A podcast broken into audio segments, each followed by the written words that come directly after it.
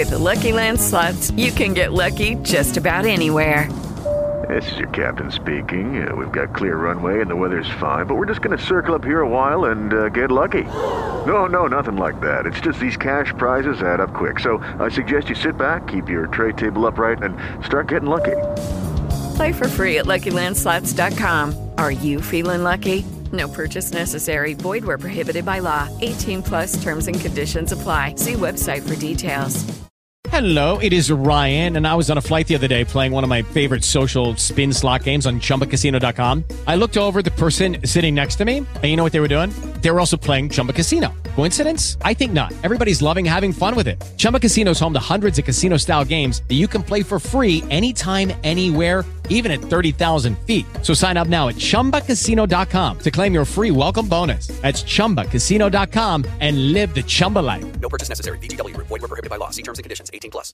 Chevaux et Psycho, un podcast de l'Institut de formation en équithérapie, saison 4, épisode 10.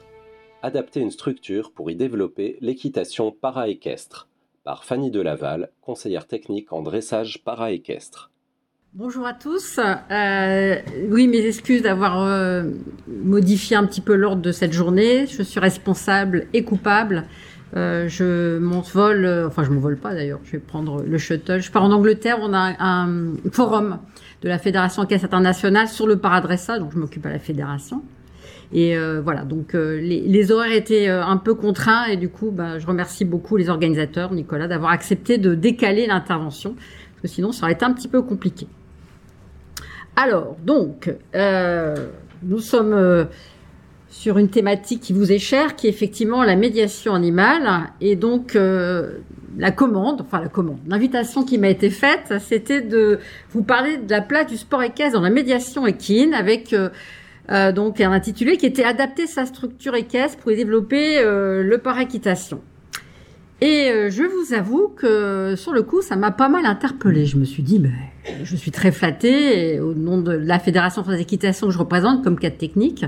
Oui, puisqu'en deux mots, j'appartiens à la, à la, fédération et donc j'ai en charge l'ensemble de développement des activités par équestre, mais pas que, aussi ce qu'on appelle nous et qui on dit. Enfin, tout ce qui peut se passer dans les centres équestres en matière d'activité euh, donc euh, avec des personnes en situation de handicap je me suis vraiment demandé, en fin de compte, euh, ce que je pourrais bien vous apporter, parce que j'ai l'impression que vous avez déjà euh, énormément avancé sur vos réflexions et que peut-être euh, j'arrivais là un peu comme un cheveu sur la soupe et avec des problèmes peut-être un peu plus de la vraie vie que, ceux qui peuvent être vos préoccupations. Mais je me suis quand même dit, puisque je suis invitée, je vais quand même essayer d'apporter quelque chose, en tout cas de donner un témoignage. Et donc je me suis dit bon, euh, médiation équine, sport équestre, quel lien en fin de compte Est-ce qu'il y en a un déjà? Parce que bon, je sais ce qu'est la médiation équine, la médiation animale, mais en quoi notre cheval qui nous intéresse aurait-il un rôle de médiateur dans la pratique de la compétition para-équestre Puisque effectivement, euh, aujourd'hui, puisqu'on parle de, de, de sport équestre, on peut aussi beaucoup parler de compétition parce que la plupart des cavaliers qui souhaitent avoir un projet sportif, la plupart, pas tous, mais beaucoup, rapidement souhaite également avoir un projet compétitif, faire de la compétition et donc euh, euh, devenir donc euh, membre, soit de leur se représenter par eux-mêmes ou devenir membre des équipes de France quand ils sont à, à, meilleur niveau. Alors, je voulais quand même, dans un premier temps, pour pas faire à la trop mauvaise élève, répondre à la question et qui était de savoir en quoi il fallait adapter sa structure.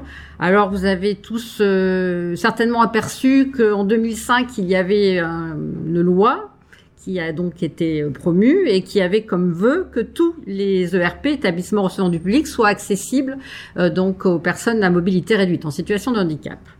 Euh, nous sommes en 2017. Je crois qu'il euh, y a encore beaucoup de choses qui ne sont pas faites, beaucoup de choses à réaliser. C'est certainement euh, toujours un vœu pieux. Bon, ça a permis quand même certainement de faire avancer les choses, mais on est encore loin du compte. Et il suffit d'aller dans certains autres pays. Je pars en Angleterre là, et, et, en Angleterre par exemple, ou dans les pays nordiques, on se rend compte que l'accessibilité aux gens à mobilité réduite est quand même bien plus développée que, que chez nous en France et qu'on a encore beaucoup beaucoup de travail à réaliser. Néanmoins, dans un centre équestre, que peut-on faire? Alors aujourd'hui, c'est vrai qu'on voit des structures qui sortent de terre, qui sont euh, neuves, et là, il y a effectivement euh, pas seulement une obligation, mais je pense qu'il y a une préoccupation une volonté des gens qui construisent ces clubs d'en faire effectivement des, des structures adaptées. Donc aujourd'hui, euh, les architectes et aussi donc les, les, autorisations donc de construction pour des établissements qui vont être ouverts au public sont en lien avec l'accessibilité. Heureusement, et c'est une bonne chose. Mais quand on a son centre équestre depuis des années, euh, qu'on est installé, parfois d'ailleurs euh, dans des terrains variés, à la montagne ou, ou, même à la campagne, où c'est très peu accessible, que peut-on faire? Alors évidemment, euh, ou alors on est très riche et on commande des travaux miraboliques, on fait tout bétonner, on fait tout démolir, enfin on reconstruit tout mais ne rêvons pas, c'est quand même assez utopique. Ou alors on peut déjà faire des choses simples. Et euh, les choses simples, c'est effectivement voir tout ce qui peut être adapté pour aider les gens à mobilité réduite, parce que c'est bien ça dont il s'agit. Hein. Euh, l'adaptation d'un centre équestre pour euh, quelqu'un qui a une situation de handicap mental ou affective ou social est quand même moins compliqué que pour les gens qui sont à mobilité réduite. Et nous, on se rend bien compte d'ailleurs quand on va sur les sites de compétition que bien souvent les problématiques se présentent à nous et même dans la vraie vie quand vous voyager ou qu'on va véhiculer avec des gens en fauteuil, vous vous rendez compte que c'est quand même galère. Donc, que peut-on faire? On peut déjà mettre des plans inclinés, bien entendu, pour les fauteuils. Ça permet euh, donc de faciliter euh, l'arrivée des, des, fauteuils. On peut mettre des renforts visuels pour les déficients visuels, donc euh, euh, tout ce qui est effectivement euh, circuit repeint en blanc, beaucoup plus flashy pour que ce soit plus simple. alors quand on est aussi encore plus high-tech, on peut mettre des inscriptions en braille, par exemple, pour permettre aux gens d'être autonomes pour aller chercher leur matériel, pour reconnaître le matériel des chevaux, etc., etc. J'avais pas envie de passer trop trop de temps là-dessus parce que je suis pas sûre que ce soit ça qui vous intéresse. Bon, juste, je me permets de revenir sur une des problématiques essentielles qui est l'accueil de gens en situation de handicap moteur, c'est la mise à cheval, puisque bien entendu nos équidés euh, ont une certaine taille et que mettre euh, donc des gens euh, donc qui ont des problèmes de mobilité à cheval, ça reste quand même notre problématique principale. Alors aujourd'hui, il existe sur le marché en vente deux, deux équipements que je vais présenter pour ne froisser personne. J'ai des petites photos. Il y a ce qu'on appelle le cavalève qu'on connaît bien euh, maintenant, je pense que vous le connaissez tous, qui est un système qui permet de déposer le cavalier sur le cheval. Il est très très utilisé aujourd'hui, notamment avec des gens qui ont des, pathologies, euh, donc euh, des polyhandicaps et des, des, personnes qui ont vraiment des difficultés de mobilité et pour laquelle c'est très compliqué de, faire les mises à cheval. Ajoutez à ça qu'il y a souvent aussi des problématiques de surpoids, ce qui ne simplifie pas, les choses. Donc ce système-là donc existe et aujourd'hui on, on, le rencontre dans, dans, des structures qui sont euh, très très on va dire spécialisées ou très ouvertes aux gens en situation de handicap moteur ou polyhandicapés. Alors, j'ai qu'une petite photo comme ça. Ça, c'est ce qu'on appelle l'équilève. Donc, Cavalev et Kilev. Bon, il fallait bien qu'ils trouvent des noms différenciés. Et euh, donc là, c'est une plateforme qui se lève et qui se descend, qui a donc un système hydraulique ou manuel, où il y a même possibilité d'avoir une option électrique et qui permet donc d'élever le cavalier à une hauteur plus ou moins importante pour, euh, pour se mettre sur le cheval. Elle est plus polyvalente, cette adaptation-là, parce qu'elle permet effectivement une mise à cheval aussi à l'étrier et tout à chacun. Je pense que beaucoup d'entre vous sont cavaliers. Aujourd'hui, on a, euh, quand même à cœur de ne pas monter euh, comme dans le temps euh, surtout quand on vieillit, euh, en, étant euh, sur le plancher des vaches, mais se surélever, d'abord pour notre confort personnel et deuxièmement pour moins tirer sur le garrot des chevaux, sur la mise à cheval. C'est plus du tout une honte. Dans le temps, c'était une honte, mais maintenant, c'est plus une, une honte de, de, se surélever. Donc un matériel comme ça, dans un club, ça permet aussi donc d'aider l'ensemble des, des, cavaliers qui, qui souhaitent alléger la tâche du montoir. Et puis quand on a moins de sous ou quand on a moins de besoins, un système beaucoup plus classique qui est une rampe. Euh, alors là, c'est un modèle qui a été fabriqué, mais vous pouvez décliner ça de toute façon. Il y a des gens qui utilisent des quais, qui utilisent des manèges. Une rampe toute simple qui surélève euh, donc les, les cavaliers, qui permet donc d'être d'être en hauteur. Aujourd'hui, euh, les para les paracompétiteurs ne veulent pas se faire déposer sur le cheval. L'équilibre, on s'en sert pas beaucoup parce que c'est pas très pratique non plus. C'est souvent la rampe et le transfert qui est privilégié. Après, euh, quand vous allez sur les compétitions, vous voyez des choses assez incroyables, des cavaliers qui se mettent à la force des bras. Enfin, ce sont des athlètes, hein, donc euh, ils aiment bien aussi la mise à cheval athlétique.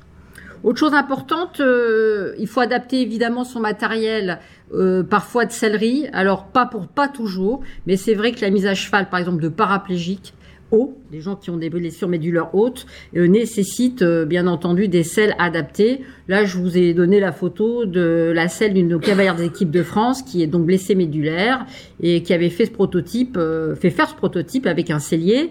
Et euh, par exemple, il lui avait mis un siège anti-escar euh, donc sur la matelassure. Donc c'est du matériel high-tech, mais indispensable pour la compétition. Donc euh, aussi euh, là vous avez une cavalière aussi euh, qui est donc hémiplégique qui ne monte qu'à une main et là vous apercevez un système de rênes donc euh, euh, adapté. Alors là euh, c'est pareil si vous voulez voir du matériel adapté au handicap moteur, la meilleure vitrine que vous ayez c'est d'aller voir une compétition de paradressage et là vous voyez tout en une journée. C'est très intéressant et il y a des tas de choses qui sont inventées, créées. Il y a un règlement, on peut pas faire n'importe quoi. Par exemple, on peut pas solidariser un cavalier sur son cheval et un matériel comme l'hypolype, par exemple, que vous devez connaître peut-être, est interdit parce qu'il est trop euh, englobant et n'est pas euh, homologué par, par la FEI. Donc il y a quand même des règles à suivre. Alors, mais quelles sont, puisqu'on revient à la médiation animale, bon, si vous avez d'autres questions, j'y répondrai. Je voulais quand même euh, revenir sur, sur cet aspect médiation animale et médiation équine surtout. Quelles sont les motivations qui amènent un cavalier en situation de handicap à devenir un compétiteur? Parce qu'il pourrait se dire, tiens, ça me fait du bien, ça me permet de faire euh, de la physio, de la kiné, mais pourquoi, à un moment donné, j'ai envie de faire de la compétition? Alors, ça n'engage que moi, mais on se rend compte que bien souvent, les cavaliers qui ont un projet sportif et compétitif sont en recherche de valorisation, mais comme tout à chacun, hein, je pense que quand on est, on veut être champion, c'est aussi parce que quelque part, on aime être valorisé, et parfois aussi de réparation. Alors ce thème réparation, euh, je vous remercie de, l'accepter. Il peut peut-être parfois vous paraître un petit peu brutal, mais c'est vrai qu'on se rend compte, nous, que euh, pour certains, c'est une revanche, notamment pour les gens qui sont devenus handicapés suite à un accident et qui ont eu envie de refaire quelque chose.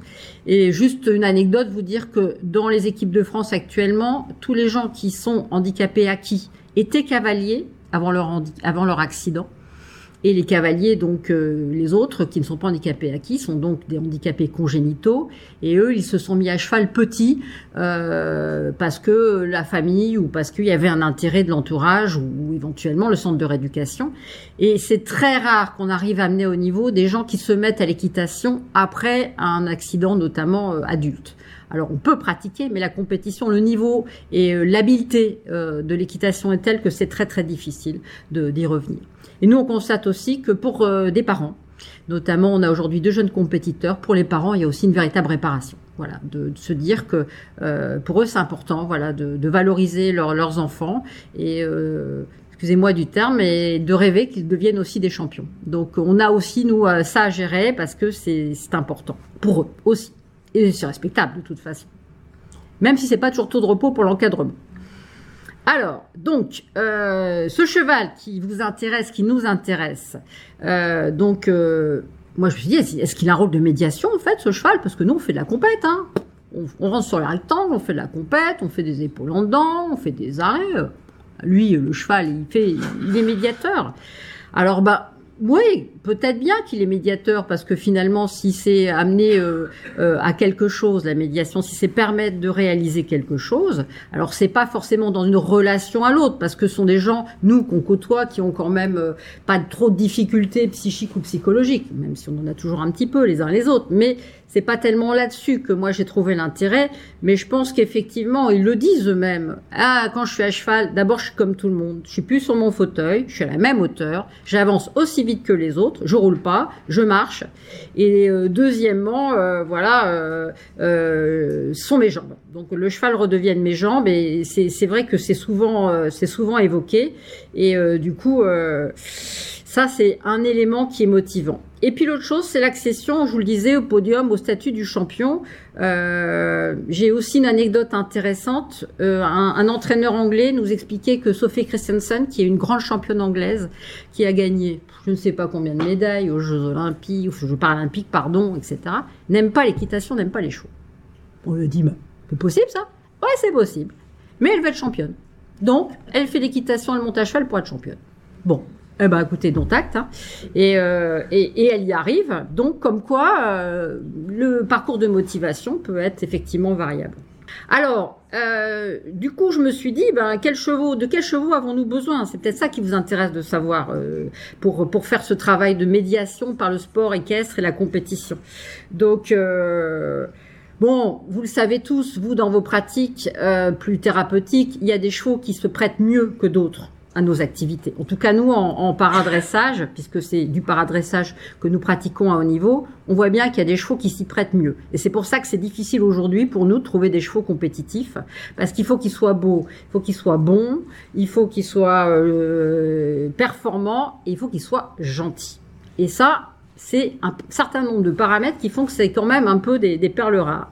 Donc euh, c'est vrai qu'on s'est rendu compte que certains chevaux étaient beaucoup plus collaborateurs que d'autres. Alors, euh, vous ne serez pas, je pense, vous m'en voudrez pas si je vous dis effectivement que dans ce domaine-là, euh, on est dans la prérogative d'enseignants d'équitation, même peut-être plus d'entraîneurs aujourd'hui d'équitation. C'est surtout aujourd'hui dans le paradressage, dans la compétition, des entraîneurs, notamment des entraîneurs de dressage qui s'intéressent à la discipline et qui encadrent, et qui encadrent et qui s'intéressent effectivement à la détection et à la préparation des chevaux. Alors, ce qui est important, c'est la sécurité, bien entendu. Il faut que les chevaux nous garantissent un maximum de sécurité. Je ne vous dirai pas qu'il n'y a jamais de chute, parce que vous ne me croiriez pas, et vous auriez raison. Mais en tout cas, je peux vous dire que tout est fait pour les éviter au maximum. Et il y en a très peu. Et il y a très très peu de conséquences graves. Il y a des accidents qui peuvent avoir des conséquences, mais comme pour, tout, tout, à chacun, mais pas tant que ça par rapport effectivement euh, à l'activité. Donc euh, c'est vrai que il faut aussi que euh, l'enseignant le, fasse en sorte que par ce projet de sport, le cavalier s'épanouisse, mais aussi qu'il soit compétitif. Je vous disais, être champion, c'est le but. Donc c'est aussi important, à un moment donné, d'être compétitif et d'être dans le dans la réussite. Mais avant tout, je vous le disais, il faut qu'ils choisissent le bon équidé. Donc un bon équidé pour faire du concours, c'est quoi? D'abord, c'est une morphologie adaptée. Effectivement, on essaye d'avoir des chevaux dont la morphologie correspond à celle de nos cavaliers. On évite des chevaux d'un mètre 80 pour des cavaliers qui en mesurent un mètre 50 quoique il y a des exceptions qui effectivement vont confirmer la règle, mais d'une manière générale, c'est une chose importante. La qualité des allures. Je peux vous dire qu'aujourd'hui, si on veut être compétitif en paradressage, il faut ce qu'on appelle nous des avions de chasse euh, en, en, termes de, de, de, de mobilité euh, et d'allure. Il faut des chevaux qui se déplacent très très bien. Et dans les gradins où on ne fait que du pas, il faut des chevaux qui marchent très très bien, à quatre temps, avec beaucoup d'impulsion, beaucoup d'engagement. Et ça, dès que vous avez des chevaux qui ont un pas qui se dérègle un petit peu, c'est un gros problème et on peut plus, euh, on peut plus les utiliser. Le caractère, je vous le disais, il faut qu'il soit méga, méga, méga, méga gentil. C'est très, très important. Notamment pour les gradins. Nous, aujourd'hui, on a la chance d'avoir des chevaux qui sont extraordinaires et, on a eu euh, avec, euh, avec un de nos cavaliers, Thibaut, euh, des grosses frayeurs parce qu'il a fait un malaise en compétition. Et son fidèle partenaire aujourd'hui, qui est un cheval qui nous a été offert par Madame Perrompette, les écuries HCDC, la, la, propriétaire de Kevin Stott, pour ceux qui connaissent les sports équestres. Et le cheval, il a été extraordinaire parce qu'il s'est arrêté, il a plus bougé, il a attendu qu'on vienne le chercher en disant, il se passe un truc pas normal je vais m'arrêter, je vais attendre que ça se passe. Et euh, il a jamais été plus ou moins un travail désensibilisé. Il a fait ça d'instinct, et on le voit effectivement euh, aujourd'hui complètement euh, là-dedans, quoi. Et, et, on sent que le cheval, il a, il a compris qu'il avait la responsabilité aussi de, de son cavalier et qu'il y fait très attention. Et ça, c'est précieux. Et puis, il faut des chevaux, bien entendu, très bien dressés, sinon c'est un problème euh, pour être compétitif. Donc euh, euh, le dressage, eh ben, ça passe aussi par la préparation des chevaux, par les entraîneurs, par les coachs. Parce que il, faut aussi que nous, on intervienne avant de confier les chevaux aux cavaliers. Alors autre chose importante, bien entendu, et ça vous connaissez, il faut que nous pensions à désensibiliser à tout ce qui est extérieur, les fauteuils, les déambulateurs, etc toutes les choses qui vont être euh, parfois inhabituelles sur les terrains de concours, les drapeaux. Euh, bon, je peux vous dire qu'à Rio, on a même eu des feux d'artifice dans les favelas à côté, donc ça a commencé à, à pétarader euh, sur la première épreuve. On pensait qu'on était attaqué, mais non. Et au Brésil, quand ils mettent un but, ils font un feu d'artifice. C'est comme ça, même le dimanche matin. Donc voilà. et, on s'est rendu compte que les chevaux étaient quand même bien préparés parce que ça n'a pas bougé. Un peu, un peu inquiété, mais pas bougé. Et puis, comme je vous le disais, il faut aussi euh, les habituer au harnachement spécifique, les ranapons, les amovibles, les scratchs, etc. Donc ça, c'est à nous de le faire, bien entendu. Là, je vous montre aussi euh, en quoi on peut préparer un cheval. C'est une des images les plus étonnantes du paradressage euh, qu'on connaisse, cavalière génésique, donc des bras, qui monte donc avec des rênes de filet aux pieds et des rênes de bride à la bouche. Bon, bah, bien entendu, ça s'improvise pas. Hein. C'est du travail et c'est effectivement progressivement euh, une acceptation du cheval d'avoir ce, code des aides là. Alors, également, je vous disais tout à l'heure, avec le matériel de monteur, il faut que le cheval soit capable de ne pas bouger, qu'il soit immobile, qu'il s'inquiète pas. Donc ça aussi, on l'entraîne, on le fait avant. Et puis après, effectivement, comme je disais, des, des sensibilisations montées. Le remplacement des jambes par les sticks, c'est important. Il faut pas que les chevaux aient l'impression que le stick, la cravache va être une punition, mais bien le remplacement des aides euh, des jambes déficientes. Incurvé à une main, notamment euh, du côté extérieur opposé à la main qui conduit. Tout ça, ça se travaille. Euh, on y arrive et ça demande quand même de la préparation. Et puis, dernière chose importante, il faut remettre les chevaux dans l'intégrité physique, symétrie, souplesse, équilibre, retravailler les chevaux, parce que euh, et ne le prenez pas mal, nos cavaliers, euh, de par leur handicap, euh, donc peuvent avoir des répercussions sur le physique des chevaux, notamment les hémiplégies. On se rend compte que les chevaux souvent ont des contractions donc dorsales et du coup ont des pas qui se dégradent. Donc il faut retravailler la décontraction dorsale pour que les chevaux remarchent normalement. Et aussi des lombalgies dues aux cavaliers paraplégiques qui ne fonctionnent pas dans le bassin et qui par conséquent ont, ont un peu tendance à taper sur le dos des chevaux. Et donc il faut remettre les chevaux dans ce confort et, et dans et dans cette intégrité physique. Et puis bien entendu, il faut proposer aux chevaux des séances euh, variées euh, pour que ce soit agréable, euh, des trottings, des détentes, du galop pour les chevaux qui ne font que du pas, bien entendu, des séances en liberté et donc des tas de choses qui font que le cheval puisse aussi à un moment donné avoir sa décompression à lui et garder un bon moral. Bon, bien entendu, on travaille aussi euh, avec euh, un certain nombre euh, pour faire donc cette médiation des d'autres intervenants qui sont très précieux, des kinés, des préparateurs physiques et ostéos, les préparateurs psychologiques et je vous le disais, tous les préparateurs de chevaux comme les éthologues, les vétos, les maréchaux, les ostéo-équins. c'est un vrai travail d'équipe et c'est vraiment important de faire ça à beaucoup et à plusieurs pour euh, de temps en temps euh, avoir une complémentarité indispensable et devenir, euh, nous l'espérons un jour, compétitif. Voilà, pour conclure, c'est Thibaut, donc un des cavaliers membres de l'équipe de France, qui est certainement celui qui a le handicap le plus important, une infirmité motrice cérébrale de naissance, avec des gros problèmes d'agénésie, des problèmes de tonus. Il était à Rio et euh, donc je lui ai mis sa, sa devise parce que je trouve qu'elle illustre bien nos propos d'aujourd'hui. En avant où mon cœur et mon cheval, et mon cheval me mènent. Je vous remercie de votre attention.